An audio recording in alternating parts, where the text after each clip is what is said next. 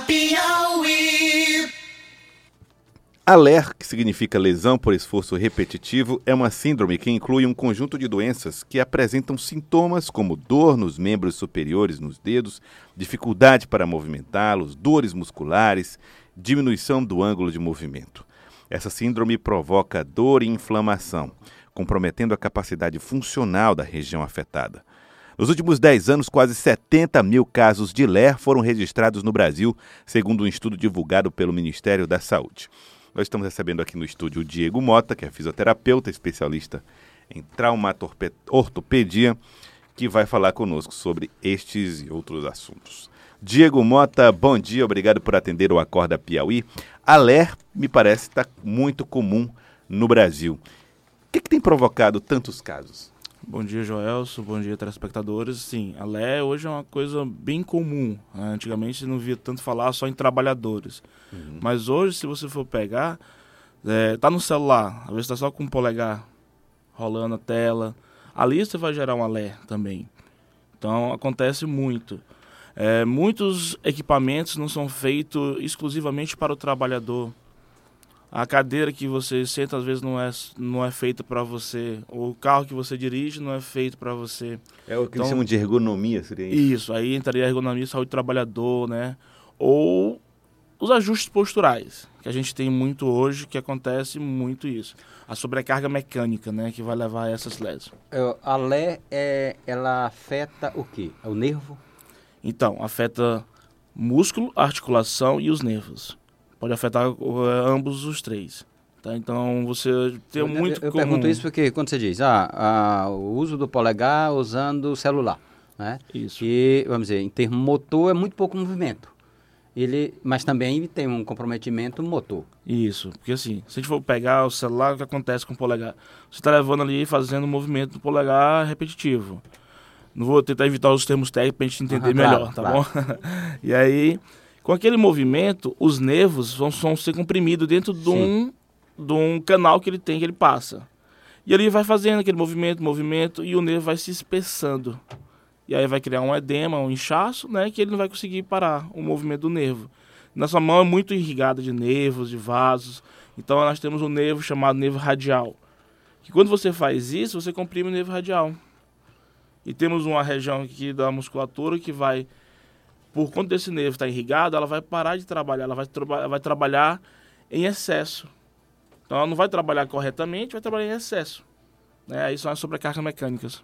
Isso a gente falou uma coisa pontual, que é a questão do, do polegar. Mas tem outros tipos de movimentos repetitivos que comprometem, como o senhor disse, é, articulação, músculo e nervo. Quais são os mais frequentes, além desse do uso celular? Hoje nós temos a bucite, né, no ombro, temos a epicondilite, e a síndrome de Kervine, que é essa do dedo, né? Que é o nome que é dado cientificamente dela. Do nome do ortopedista que descobriu ela. Isso é, isso é referente ao, ao, polegar que você está falando. Punhos, Mas, ah, exatamente, eu queria dizer isso, porque tem muito do uso do computador, Sim. do teclado, que você usa os outros, os outros dedos, né? Então também compromete do mesmo jeito. É interessante, você usa muitos dedos, mas quando você tem a patologia, você vai ter a síndrome de, é, túnel do carpo. Seja, vai comprimir o carpo, não os dedos. Isso. Uhum. Aí chega no punho. punho né? tá. Por conta da compressão. Agora, Diego Mota, levando em consideração que nós não podemos ou não, não tem como ficar sem movimentar, sem usar o celular, não tem como ficar sem teclar ali no, no uso do teclado no computador. O que, que nós podemos fazer para evitar as lesões? É, é, isso que eu digo. Ah, às vezes a gente vem a tecnologia, a gente também não pode ficar atrasado, a gente não pode parar de usar as coisas, né? E hoje nós temos vários tratamentos. Um deles é a fisioterapia, já puxando a sardinha para minha área. Então você tem a fisioterapia que você pode fazer tratamento, você consegue ter um ganho, uma melhora disso. Uhum. Ou algumas coisas preventivas, um alongamentozinho antes, parar um pouquinho, se levantar da cadeira, mexer os braços. São coisas hoje que são simples, ao mesmo tempo se tornam difícil. Porque às vezes o tempo não deixa de fazer isso. Né? Mas tem resultado? Dá resultado? Dá bom resultado? Sim, se você procurar, hoje a fisioterapia tem N técnicas que ajudam. Eu atuo muito com a quiropraxia, que é a manipulação das articulações. Então, quando você alinha a articulação, você corrige várias sobrecarga mecânica que está no ligamento, no tendão e no músculo. Isso já ajuda muito. Então, assim, com a quiropraxia, tem casos que a gente tem dois atendimentos, a gente tira a dor do paciente. Eu, eu voltaria aqui para essa preocupação do Joelso com o preventivo. Você, Certo. obviamente, é, quando ch- chama para sua sardinha, em geral, a sua área é buscada quando o, o- o problema já está estabelecido. Né? Sim. E, o, o- o- repito, quais, além de levantar, fazer um alongamentozinho, que tipo de outras preocupações o, o cidadão comum precisa ter? Então, o cidadão comum, é, a gente tem dois fatores. Tem o trabalhador e o cidadão comum. O Certo. cidadão comum, né, porque a lei comete muitos trabalhadores. O cidadão Sim, comum, eles podem estar hoje aumentando sua prática de atividade física, que, é, que é hoje é o boom, né, da saúde, atividade física, que o movimento. Gera o movimento que gera gera... fortalecimento muscular. Isso, gera fortalecimento que vai não vai é, gerar evitar essas lesões, né? Se você trabalha músculo, se você está constantemente trabalhando músculo, você vai evitar isso. Então a atividade física hoje é essencial. Muito bem, nós estamos conversando com Diego Mota, que é fisioterapeuta especialista em traumatortopedia. Bom, Diego, você falou assim a respeito de braço, punho, de dedos, punho, ombro. Estão falando muito de membros superiores. LER pode acontecer em, em membros inferiores, coluna? Ela pode atingir que tipo de partes do corpo? Você pode atingir também a parte do membro inferior, coluna, dependendo da sua região, é, trabalho. Eu trabalho sentado, passo muito tempo sentado, então pode atingir coluna. Porque às vezes roda só um pouquinho na cadeira, você não tem aquele movimento amplo, a sua cadeira não roda, ou você vai e força, puxa a cadeira empurrando, pode afetar a coluna, membro inferior também. Dependendo da área que você vai estar trabalhando, né? Ou que você não usa tanto, ou quando vai usar, requer uma força que não tem, que a gente voltou da, da questão da atividade, não tem força muscular, e vai levar uma lesão. Muito A gente, é, você, puxando aqui um pouquinho para uma área que não é exatamente a da, relacionada à LER, mas relacionada à prática de esporte. Você é um profissional que atua muito nessa área, atende a muita gente que pratica esporte e que se diz o seguinte, né, Joelso? Que é, todo praticante de esporte, todo atleta tem que lidar com a dor, né? Sim. muita dor por conta de, de- das consequências que isso tem no corpo. É, essa é uma área que, que tem tido a atenção devida, Diego? Sim, hoje o esporte, né, tem que lidar com dor. É um termo que a gente usava antigamente. Por isso que hoje tem a equipe multidisciplinar. Um não atleta. usa mais o nome dor, não, é? Hã? Não, se usa mais o nome dor? Não, a gente usava dor. o que acontece? É, é, Aquela coisa de. Ele tinha que suportar a dor. Ele tinha exportador, era Ah, tinha uma sim. coisa Ah, mais tá. grosseira. Se você não suporta dor, você não é atleta, você é fraco. Ah, não. tá. Aquilo ali, hoje, o cara tem dor, a gente resolve. Não, tem dor, tá com dor, tranquilo, vai pra fisioterapia, vai pra médico, vai no nutricionista, vai. Procura equipe multidisciplinar. Aham. Porque a gente vê que às vezes é uma má alimentação, ou é uma postura, ou é uma lesão que ele já tinha que nunca foi tratada, nunca foi diagnosticada. Então hoje a equipe multidisciplinar consegue fazer isso. A gente, a gente até brinca, né? Que a gente trabalha na área de alto rendimento, diz que esporte não é questão né, só de saúde, mas é, às vezes é questão de saúde. Só que acontece com jogador de futebol, com um atleta, ele vai ter uma lé. Porque ali é a profissão dele, é o movimento que ele faz.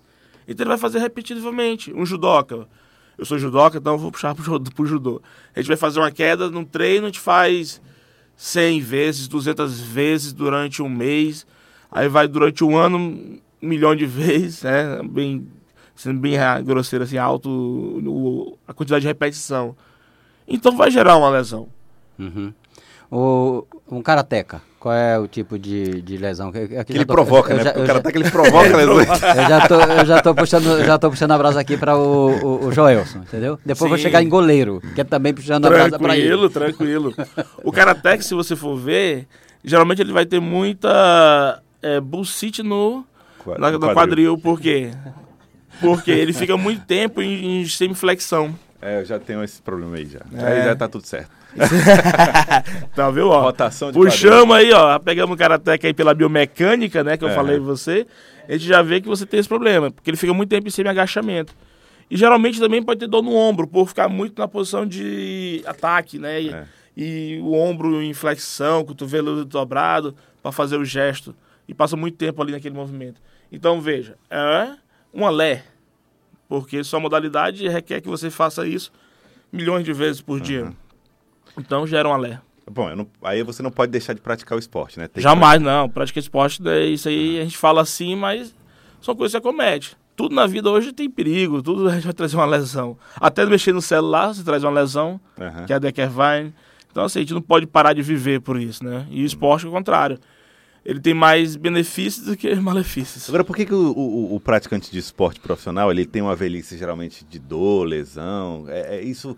Vocês preveem que no futuro os atletas de hoje, os profissionais de hoje, vão ter também essa- esses problemas na velhice em função das lesões repetitivas? É, então você vê, ver, a cada modalidade, o atleta ele tem uma idade máxima de competição. Depois daquilo ele não consegue render, porque a idade óssea dele, né, esse articular, ela é um pouquinho mais avançado por, pela questão do seu uso, Uhum. que é diferente do, de uma pessoa que não usa. Então, geralmente eles vão ter algumas lesões. É, muitos até dizem que quando para, dói até a alma de treinar, porque o corpo está tão acostumado com a atividade física que quando ele para, o corpo sente necessidade disso. Aham. Por isso que essa a atividade física é altamente importante. Quando ele para, quando ele se aposenta da atividade esportiva, a maioria para. E aí vem as dores. Porque seu corpo está acostumado com ter força, ter atividade. Quando você para, ele para. O corpo diz: opa, acorda, filho. Toma uma dor aqui, vai fazer atividade física de novo. Impressionante, né? Mu- Muito, muito, muito bom ouvir conselhos de quem pode nos ajudar a conviver com o esporte sem carregar as dores, né? Sim. Isso é que é importante nós despertarmos essa consciência. Eu queria agradecer. Muito obrigado, Diego Mota, fisioterapeuta, Por nada. especialista em traumato ortopedia. Muito obrigado pela participação aqui conosco. Obrigado. Obrigado. Vamos combater a LER. 7 horas e 21 minutos. Acorda